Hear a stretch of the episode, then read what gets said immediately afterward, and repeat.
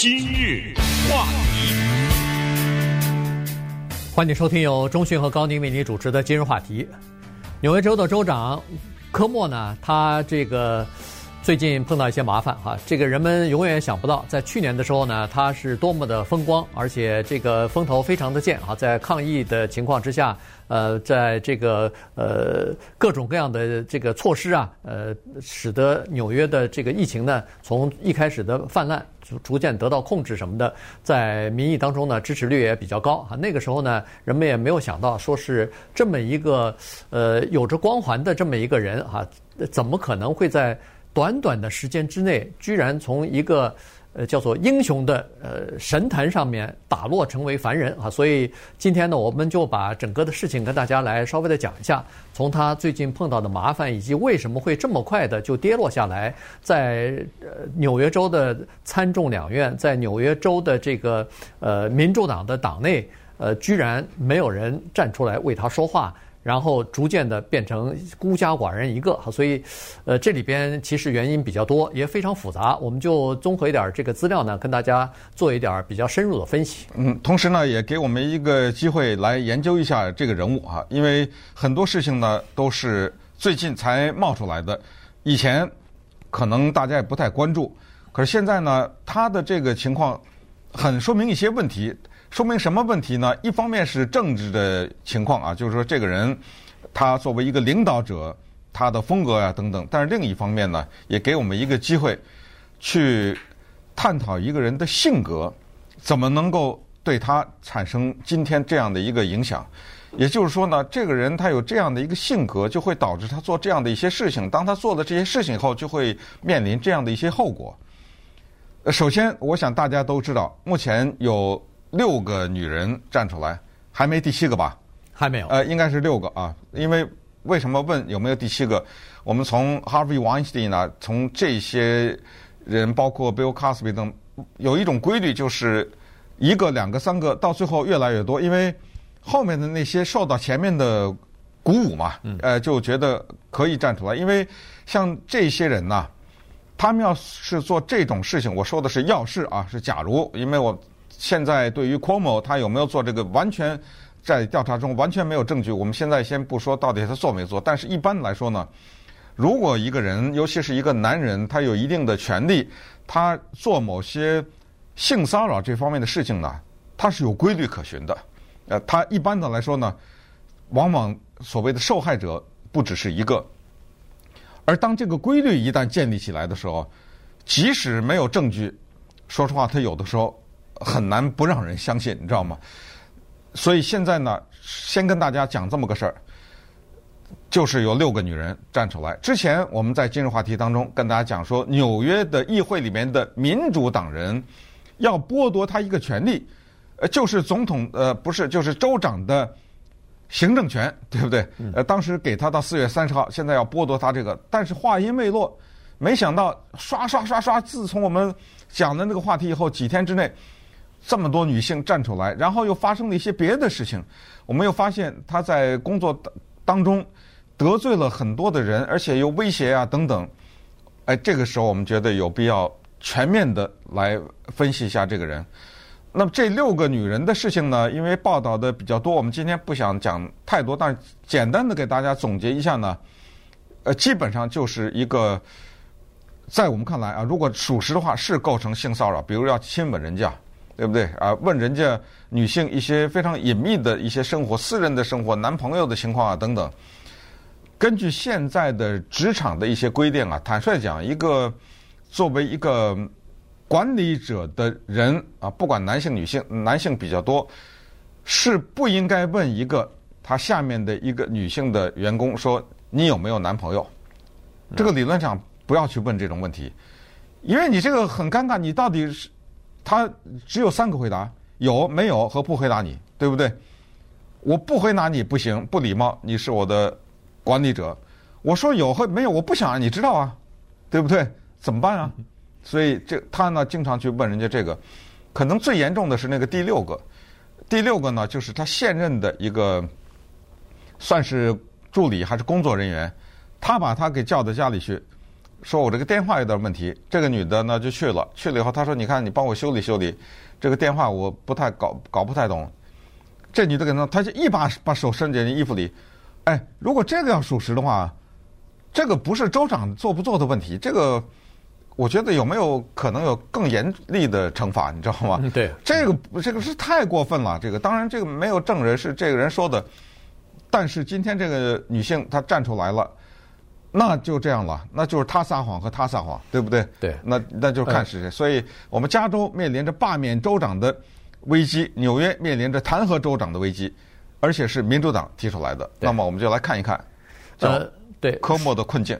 顺便说一下，这个六个女星站出来是指责他啊，这个但是他是。都否认，全都否认，当然，对，他全部否认，没有说是呃承认一点，或者说我做错了什么了，还没有啊，所以呃这是一个情况。你看哈，从去年的时候，就是疫情刚刚开始的时候呢，呃，Cuomo 呢，他是在纽约州呢是叫做呃雷厉风行的哈，比较呃比较果断的就开始做一件事情，这事儿呢他特别在意，就是每天的叫做新闻简报会。在新闻简报会上呢，他就要告诉纽约州的民众啊，说我们今天或者说过去这二十四小时又有多少新的病人，然后我们的病床的情况是怎么样，有多少人死亡，呃，各各种各样的民众所关心的事情吧，我们又采取了哪些措施啊，等等。那么那个时候呢，刚好市议会也很快的就给他授权了，说是在这种大规模的。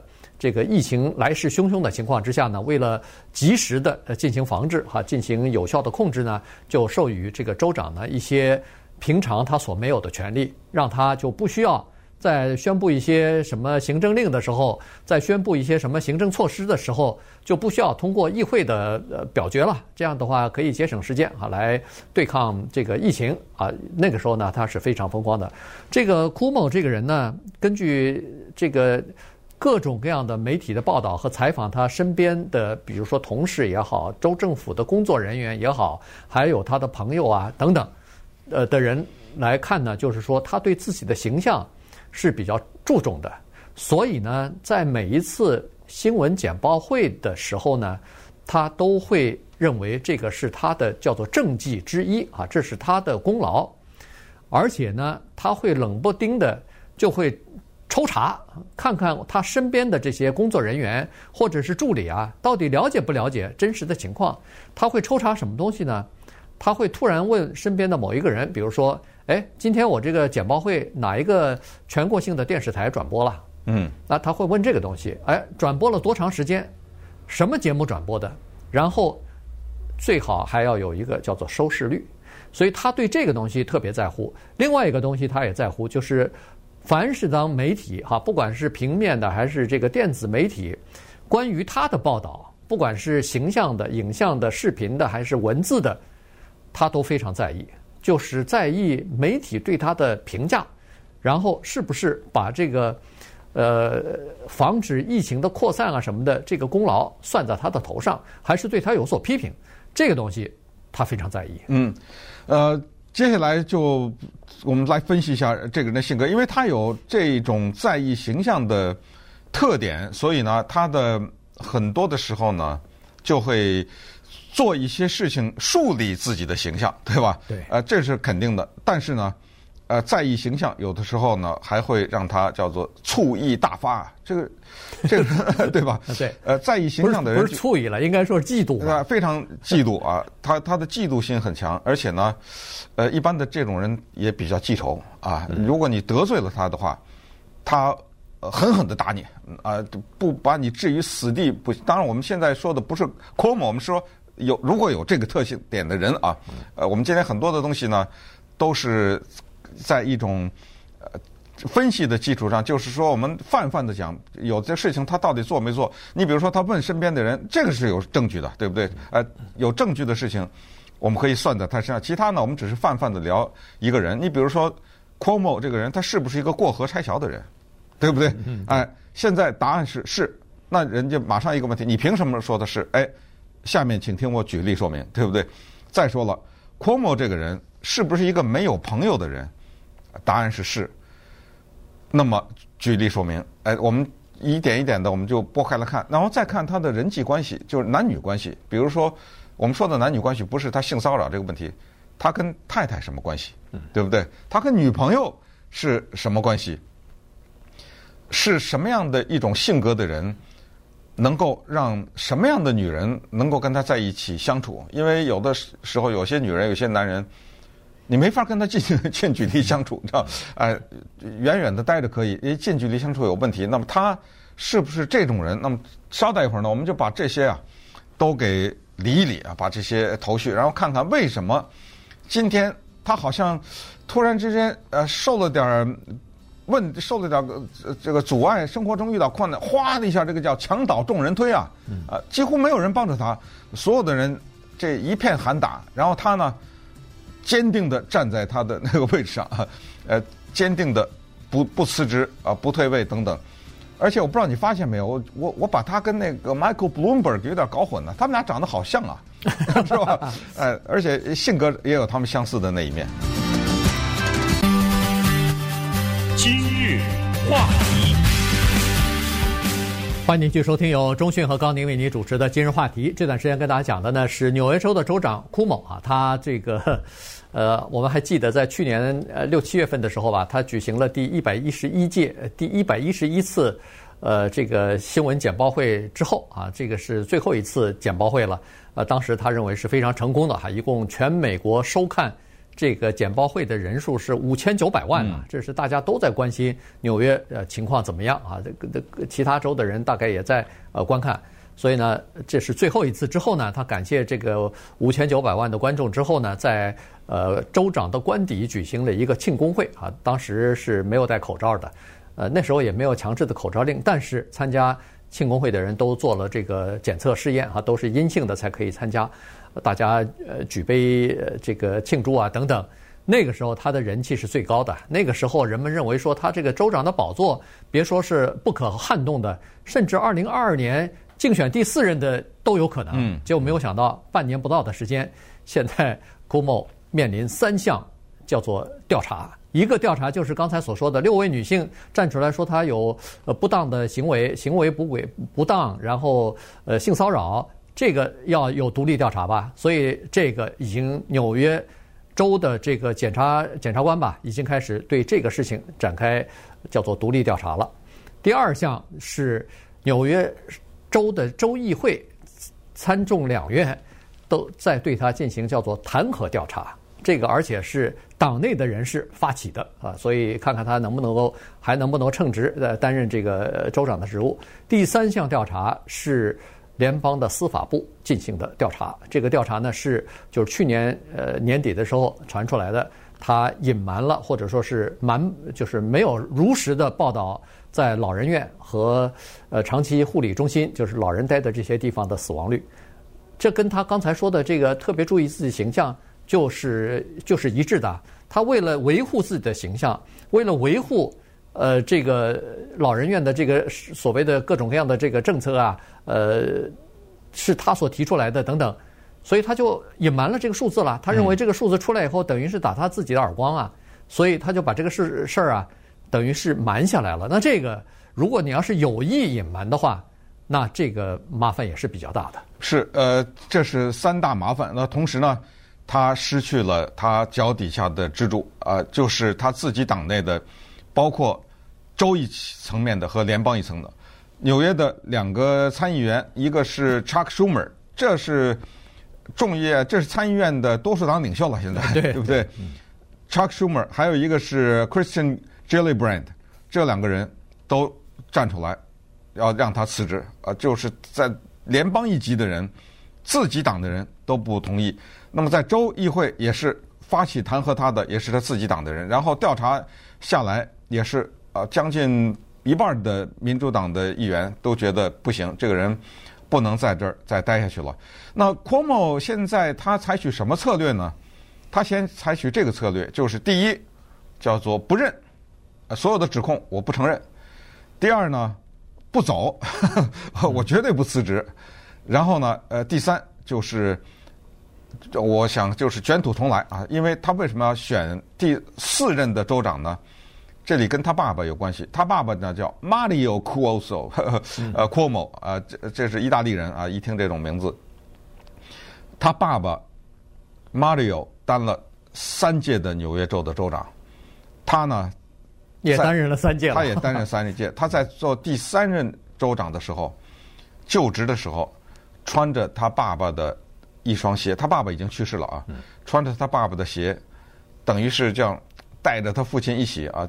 进入到了第三届的州长任期，但是他一直有一个雄心，就是他要在这方面呢胜过他父亲，他要做到第四届。嗯，纽约的州长反正也没什么上限，对吧？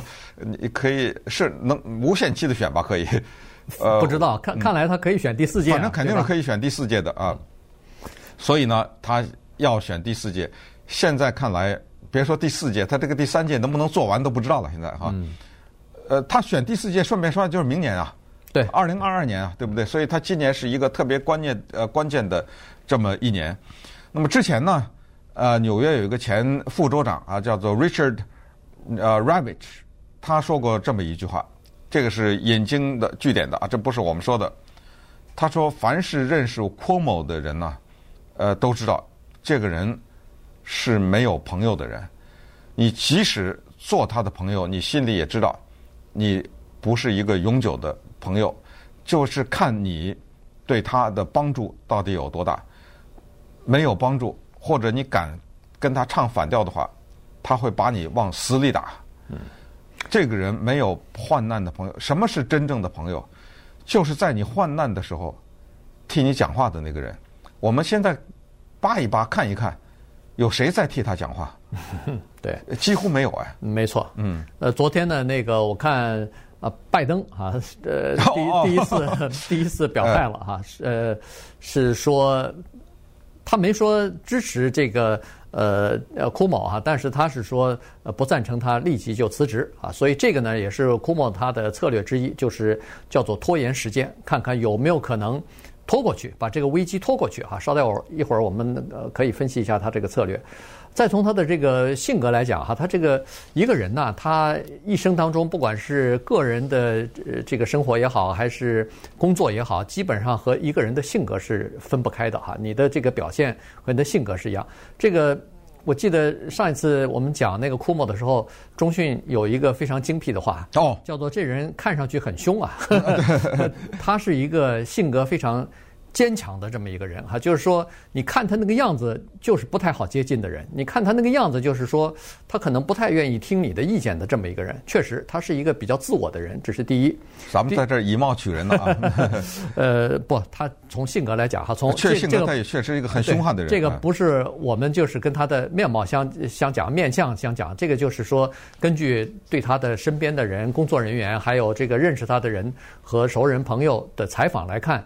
基本上就是这样的一个人，就是说，第一是他比较自我，刚才说注意形象什么，都是属于比较自我的这么一个人哈。第二呢，就是说他的工作作风是比较强横的，是比较蛮横或者说是比较这个强硬的哈。呃，再加上呢，就是他基本上啊看不太起他的同僚，这个是民主党内的一些人，包括他手下的这个呃助理和议会的这些人都是这样的。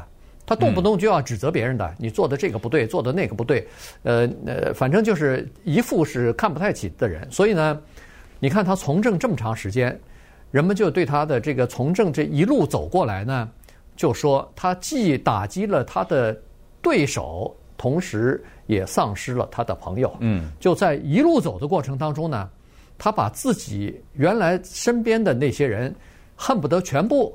都等于是得罪完了。对，他今天就到了这样的一个地步，叫做前方无路，后方无桥。对，桥都被他拆了。呃，过河拆桥是他身边的人对他的形容。我们在生活中如果很不幸的话遇到过过河拆桥的人的话，那么我们就比较能够有体会，对不对？那是一种什么滋味？所谓的过河拆桥，就是这个人今天能走到这个地步，你曾经帮过他。然后他抛弃你，对不对？这是大概就这么一个意思，大家也都理解。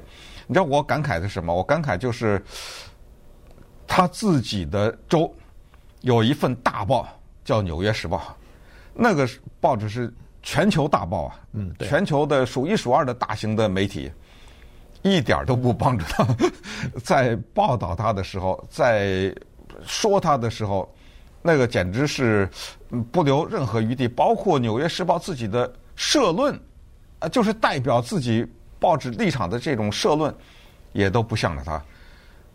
我们想想，很多年以前我们讲法国总统密特朗啊，女朋友啊，什么私生子啊，什么这些事情。当时我们我有一个分析，我今天才记得很清楚，就是为什么法国的媒体好像假装看不见。那当然，这个是法国他们这个国家的文化啊，可能他们并不觉得呃有情人呐或者这种事情是一个了不得的事情，可能并不像美国大概有传统的清教徒的影响或者对这个事情很看重。但是另外一方面也说明，就是说他的政客很注意跟媒体的关系。嗯，那么在关键的时候呢？人家媒体会呃帮你一把，那我看《纽约时报》，当然其他的很多的媒体在报道这个事情的时候，因为有一种呃袖手旁观的立场，再加上 Cuomo 呢，这个人确实呃做事情啊呃比较直率啊，或者是有的时候比较粗鲁啊，甚至有傲慢等等，可能就没有什么必要向着他。但是尤其是《纽约时报》对他的这种不依不饶啊。呃，让我觉得很感慨，就是说，作为 Cuomo 这么一个人啊，他今天做人做到这个程度，确实有点悲哀。再加上我们等会儿还要说另外一个事儿，他跟纽约一个另外一个很有名的人啊合不来。嗯，这个人叫 The Bill De Blasio，啊，这是纽约市市长白思豪，这俩人合不来，你知道吗？而且，呃，打得挺挺厉害的。呃，这个事情也说明问题。那么面对这一系列的。麻烦和险阻，Cuomo 他怎么办呢？他三大原则，现在第一，有钱，他的竞选经费攒了一千七百多万呢，对，他靠着这笔钱，那希望能够挽回损失。呃，再有一个呢，就是打那个反川，因为他是一个川普的对立面，知道吧？当年他说不定还有想竞选总统的那念头呢，对不对？在克林顿期间，他是不是做过部长？对，呃，做过是内政部还是房屋部还是住房部？好像呃呃，住房部的他他还做过部长，对不对？所以他就叫做啊、呃，叫站稳立场，就是不要忘了我是谁。然后第第三就是政绩，对不对？我在从政期间有没有对枪支问题严厉的管制？这是民主党喜欢的吧？我有没有提高最低薪资？这是民主党喜欢的吧？对不对？环保的问题，我有没有做出种种的贡献？呃，这些你不要忘了，不要因小失大。好，那稍待一会儿呢，我们再来看看 Andrew Cuomo 和他的父亲啊、呃、Mario Cuomo Cuomo 呃这一个家族现在面临的情况。今日话题。欢迎继续收听由中讯和高宁为您主持的今日话题。今天呢，我们来跟大家聊一下纽约州的州长库莫哈，这个他最近面临一些麻烦。呃，聊到他呢，可能还得聊到他的成长的这个过程哈，因为呃，他是属于在纽约州的一个呃这么一个权力中心下长大的哈，因为他刚才说过了，Mario 他父亲呢是担任过三任州长。而且他父亲在担任州长的时候呢，他已经成年了，所以呢，他是他父亲竞选州长的叫做竞选经理。于是呢，他对整个的选战，对他父亲的政治理念，当时打什么牌可以夺得什么样的得获得什么样人的支持，什么样的选票，他非常了解。所以对选战这个东西呢，他不陌生啊。在给他父亲呃做这个竞选经理的时候呢，他就已经。呃，了解这方面的情况了，也就是说，等于是为他日后自己竞选呢铺了一些道路。所以呢，他是在这个州长官邸长大的，或者说是呃进入到州长官邸之后呢，他非常了解这个权力之争啊和权力的游戏是应该怎么玩法。而且他爸爸教了他玩那个红白脸啊，对，对不对？对对，他爸爸是好人，让他儿子做坏人啊，对。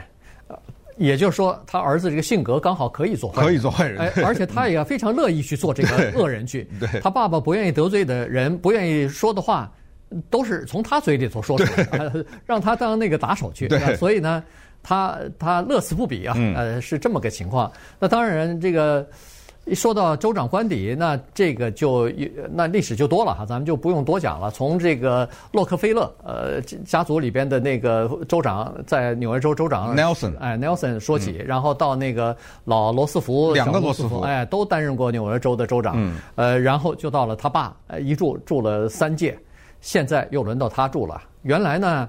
他是还有自己其他的一个房子，但是现在呢，后来他离婚之后，又后来又跟这个前任的女朋友，一个电视明星，呃，主持人离开之后呢，他等于他把两人买的那个房子给卖掉了，于是他两人分手了，顺便说一下，呃，不叫离婚，对对，他他他们俩没离，呃，没有不算离婚，因为呃没结婚久，是是两人是男女朋友哈，所以呢，他现在就是呃所有的时间。都住在这个州长的官邸里边哈，所以呢，这蛮有意思的。实际上，他的第一次婚姻啊，呃，也很有意思。他第一次婚姻呃和谁结合呢？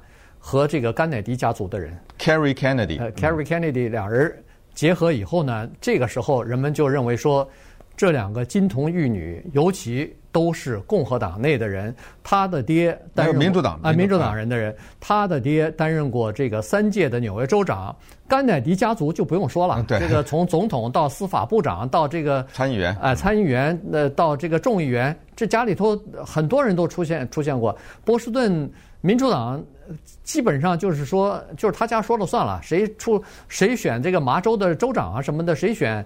呃，麻州的参议员什么，民主党那恐怕都要听甘乃迪家族的话的哈。这是一个民主党的一个叫做世家啊，这是一个恨不得是一个王朝了。俩人结合以后，应该是应该是一个强强联手，这要打造一个一个民主党的一个叫做权力中心啊。就没有想到两人的婚姻没维持多长时间，离婚了。呃，因为是在二零零二年的时候呢，那个时候小科莫。要给老科莫报仇，因为他爸爸呢，在八年以前败给了 George Pataki。嗯，George Pataki 后来成为纽约州州长，做到第二届的时候，那么二零零二年呢，Andrew Cuomo 出来了，说我要替我爸爸报仇，我来选纽约州的州长，结果没有选上。那一年是他生活的低谷，因为他州长没选上，太太也跟他离婚了。嗯，当然，太太跟他离婚的原因。是不是跟他没选上州长有直接关系？这个咱们不知道啊。但是肯定，就夫妻之间出现问题了嘛，才能导致这一天。所以又败选又离婚，这两个事儿同时发生。但是政治这个东西和平常我们生活中看到其他的一些人在其他领域一些成功都是一样的。他有的时候必须得配上一个东西，叫做机缘。那么有时候当机会眷顾你的时候。你就能有这个。你比如说，二零零六年，四年以后啊，他又来了。那时候呢，选了纽约司法局的局长，他当上司法局长了。这个就离纽约的州长的官邸靠近了一步，对，对不对？然后又过了四年，到了二零一零年的时候呢，机缘来了。大家还记得 Eliot Spitzer 吗？对，这个人呢，他的轨迹跟。呃，Andrew Cuomo 很像，也是先是做什么检察官啊，呃，司法局长什么之类的，在纽约，这个人不得了，大战华尔街啊，那个时候，呃、嗯，立下了汗马功劳。民主党人，强悍的一个民主党人，也是一个很厉害的一个人。后来做了纽约州的州长，他就有一个很小的一个弱点，嫖个妓，对不对？一嫖妓，结果被弄出来了，弄出来以后只好。丢了职位，然后后来呢？接下来的那个 David Patterson 呢，也退出选举，也是因为有些丑闻呢，还是一些什么，我忘了当时出了个什么事儿哈。反正就是说，这个机缘就好像这两个人，一个是 Elliot Spitzer，一个是呃 David Patterson，就躺下来把位子让给他一样。对，就突然之间就再也没有人强有力的竞争者了。Paterson 退出选举了，退了，嗯，他就进去了。对。所以他就当当选这个州长了啊！这一当选就一发不可收拾，连任了两次啊！现在就定进入到第三个任期了。对，呃，那么这个大概就是他的这个情况。但是后来他又和他的女朋友分手哈，分手以后等于是他现在是一个单身的了，六十三岁的这么一个单身的州长，住在州长官邸里头。呃，刚才说过了，他呢和那个纽约市的市长白思豪啊。两人是尽管都是民主党人，但是两个人呢关系并不是很好。所谓的关系不好呢，是因为呃，Cuomo 当然可能有其他的原因啊，但是从表面上来看呢，这个 Cuomo 呢，他实际上对白思豪抢他的风头是最不满意的。也就是说，在纽约州来说，实际上纽约市是纽约州的一个门面哈。这个说实话，在纽约州。其实纽约市那个市长有的时候名气比那个州长还要大，确实啊、呃，对吧？比如说那个 Michael Bloomberg 在当市长的时候，比如说以前的那个呃那个叫什么呢？那个呃朱利安尼担任州、啊、担任市长的时候，那时候谁是当州长？没人记得，哎，没人记得。但是这个市长是谁？大家都记得哈。原因就是这个这个纽约市。这是一个世世界呃瞩目的这么一个、哎。接下来他可能出一个更有名的市长啊啊对对，Andrew Yang 啊啊对对对对对，杨安泽可能会担担任市长。他现在是好像领先吧，最高的。嗯，对对对。呃，如果要是的话，这是亚裔的第一位啊，在纽约市担任市长，希望杨安泽可以呃这个获选胜利。嗯，好了，再回到这个 Cuomo 就是这样子，他吧一听到纽约市的市长。白思豪也举行记者会，也在宣布他在纽约市的一些市政理念和如何采取措施来这个控制疫情，他就气得不行啊！他就觉得你抢我风头啊！这明明是我州长的事儿，你怎么把这个你等于是把是功劳就给了你了呢？哎，这个真的是很悲哀。你我们举两个事儿啊，就是让你觉得。到了叫哭笑不得的程度，联邦有一个救济中心叫 FEMA 啊，大家都听说过。任何地方有什么风灾啊、水灾之类的，紧急救助、紧急救援署，紧急救援署呢就给你拨款啊，然后采取一系列的措施啊等等。那当然，疫情发生的时候，早期的时候大家记得纽约是很严重的，所以 FEMA 这个机构呢就拨了一些物资，呃，这些什么防护服啊、口罩，就你可以想象吧。啊，救护车还包括救护车、救护车啊等等这些东西。那么 FEMA 是一个联邦的机构。它下面在各个州都有分部啊，对吧？它不可能只有一个单位。那么纽约这个地方呢，也有联邦的这一个分部。这个分部的负责人呢，叫 Thomas Von Essen，叫这个人。他被纽约的州长 Andrew Cuomo 大骂，按照他后来披露的，骂他什么呢？联邦的物资运到纽约的时候呢，是运到了纽约市的白思豪的那个地方。对，等于是白思豪代表纽约人民接受了联邦的援助，科莫不干了，这个事儿怎么不让我去啊？你知道，对，他大发雷霆，把人家艾森骂了一顿。那艾森当然把这个事儿透露给媒体以后，那我们也就看到，这是抢什么风头啊？对，这个东西不是到了第一线，到了医护人员那里，到了民众那里，就怎么着了呢？对，谁去接又怎么着呢？而且尽快的进到第一呃第一线，到地方政府是更好的事儿嘛，对不对？节节省了时间了，抢救了人命了，阻止了这个疫情的发展了。结果他在这儿还是想要抢功劳呢，对对吧？抢政绩呢。嗯，还有一件事儿就是这更可笑，这个。嗯，还有一件事儿就是这个呃，美国军方不是那个时候洛杉矶也有啊，这个医疗船。在 USS Comfort，哎，对，就是这叫航空母舰嘛，对不对？不是不是军舰，哎，就是医疗医医疗船嘛。是，呃，它是叫做安慰号 Comfort 嘛，呃，在那边，呃，到纽约去，而且呢，主要是驻扎在纽约市。的港口外边，原因就是那个时候的纽约不是疫情最严重嘛？那应该所有的这个救援什么的全部赶到纽约去啊，呃，包括全国的各地的那个医务人员，我记得一开始的时候也都是纷纷的自愿的到纽约去帮助抗疫嘛。那时候纽约特别严重。好了，本来是说好的州长和市长一起到这个码头，哎，要举行一个联合记者会。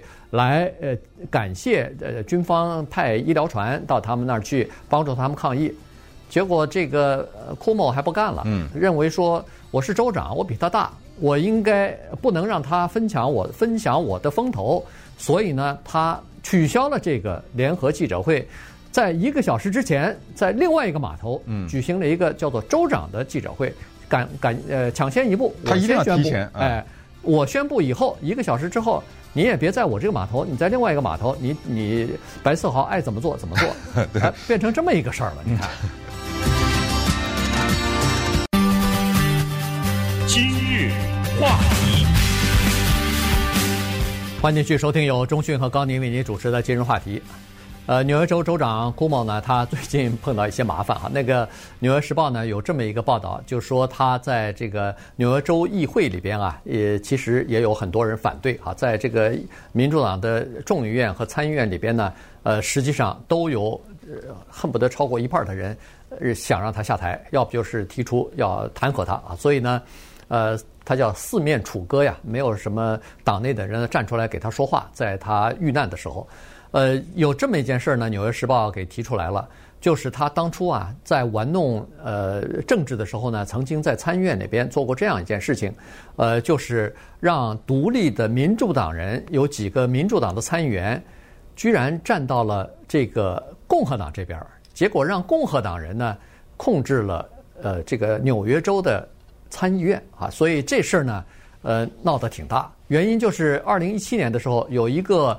女性的民主党的参议员叫做 Andrew 呃 Stewart Cousins，她是一个黑人，她呢是一个女性，她想跟这个 Cuomo 做一次会谈，然后她想要争取的呃当这个呃州参议院的这叫主席啊还是什么多数党领袖吧？哎，那个时候民主党是占多数。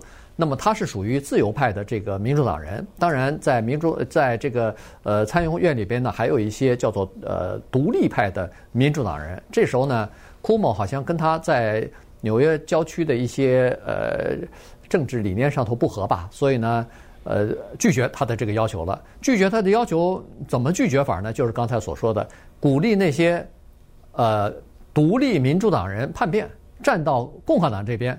结果把一个共和党人选出来担任这个参议院的领袖啊，所以变成了领这个参议院的多数党领袖了。这样一来的话，这不是他就等于和这个呃 Andrew 这个参议员结仇了吗？嗯。所以在二零一八年的时候呢，在纽约州进行呃参议员改选的时候呢，一下子把那些独立的，就是叛变的民主党的参议员全选下去了。于是进来的全是一波新的。这个 二零一八年新当选的参议员，而且关键是在参议院里面，现在变成了超级多数，叫 super majority，因为超过三分之二了吧？一共六十三个议员，民主党的议员四十三。嗯，你想想，这个是大胜啊，等于。所以这次他这个库莫遇到麻烦，六名女性站出来指控他之后，第一个有影响力的人站出来要他辞职的，就是这个。Andrea，呃，Cousin，Cousin，对 对，呃，而且呢，在议会里两个黑人议员呢，都是认为这个人就是认为州长应该下台，呃，或者说你不下台也行，那我们就弹劾你。你如果要投票的话，都对他不利。所以，哎，有的时候政治呢，你可以叫解读哈，他有一些行为他的用意。你比如说上个礼拜，Cuomo 来推行他的疫苗政策。这本身这是很正常的一件事情，州长鼓励民众打疫苗，但是有些人就注意到，在他推广这个政策的时候，他背后一左一右站了两个黑人，都是牧师。嗯，这是干嘛呀？对不对？哎，这个很简单，那就是说我要获得黑人的支持，因为接下来如果我选第四届啊或者怎么的时候，要告诉大家，哎，希望那个黑人能站在我这一边，同时。他还希望工会能够支持他，因为工会理论上讲是应该支持啊。当然，从更广泛的意义上说，工会是支持民主党的，呃，这是肯定的哈。工会永远是和民主党是划等号的。当然，有的时候个别的情况也会出现例外。你比如说，在川普选举的时候，什么警察工会啊，什么之类的，他们会支持呃川普，那也是一个值值得分析的现象啊。但是普通的来说呢？代表劳工的这一方面都是支持民主党，而而且刚才讲过，就是 Cuomo 呢为劳工争取过最低薪资的提高啊，什么之类的。对对。哎，同时他也有同性恋人的支持，因为在纽约同性恋婚姻这是他的政绩，呃，他是任内推动了同性恋婚姻的合法，呃，等等吧。这就是说他现在的情况。其实他一度啊是呼声很高。我们在上一次介绍他的时候讲。他那本书就写纽约抗议的那本书，领导力什么了？啊，领导者的什么教训什么之类的，还没出版呢，就百万稿酬就拿到了。嗯，对。而且出版了以后，果然呃不失众望，就是说呃卖得非常的好啊。嗯，最近的几个民调哈，我给大家讲一下，这个是 呃在纽约州进行的。一个呢，就是说对他呃，到底你认为他是不是有这个性骚扰或者是行为不当的这个呃这个问题啊？那纽纽约州呢，百分之三十五的人是认为他有，百分之二十四的人认为没有，有百分之四十一，最多的人说。不确定啊，不知道到底是有还是没有啊，所以这这是一个情况。另外一个呢，还是纽约州里头有百分之六十以上的人还是比较认可他在过去这就是疫情期间对抗疫情的一些措施啊，呃，他的一些表现，这个是认可的。但是说到二零二零年选举的时候呢，认为说他应该可以当选或者竞选的话，二零二二年，二零二二年，嗯，呃，这个竞选呢，百分之三十四的人是还是说。呃，他当也没关系，当州长也没关系，但是有百分之五十二的人说，我们还是希望换个人做做啊。所以这个呃，其实可以看得出来，尽管他如他现在采取一些拖延的政策，比如说，呃，这也是正确的政策啊。顺便说一下，在政治上，你如果现在辞职，你就你就等于是在政治的这个途路途上就彻底哎画上句号了。你现在不辞职，这个他坚持要求我们等到调查结果，独立的调查结果出来再说。那个拜登总统也是这么说。实际上，这个呢是给他一点时间，呃，因为这个调查结果出来，你想就是几个月的时间，那老百姓呃选民的这个记性是非常短暂的，呃，到时候就会忘记一些事情哈，所以呃，他就在这个拖着。但是呢，就说即使他拖下去，到二零二零年情况怎么样还不知道呢。也就是说，他实际上这件事情啊，就现在进行的这三个调查对他来说都是不利的，而且对他的二零二二年，即使他。要想参选的话，恐怕也是不利的。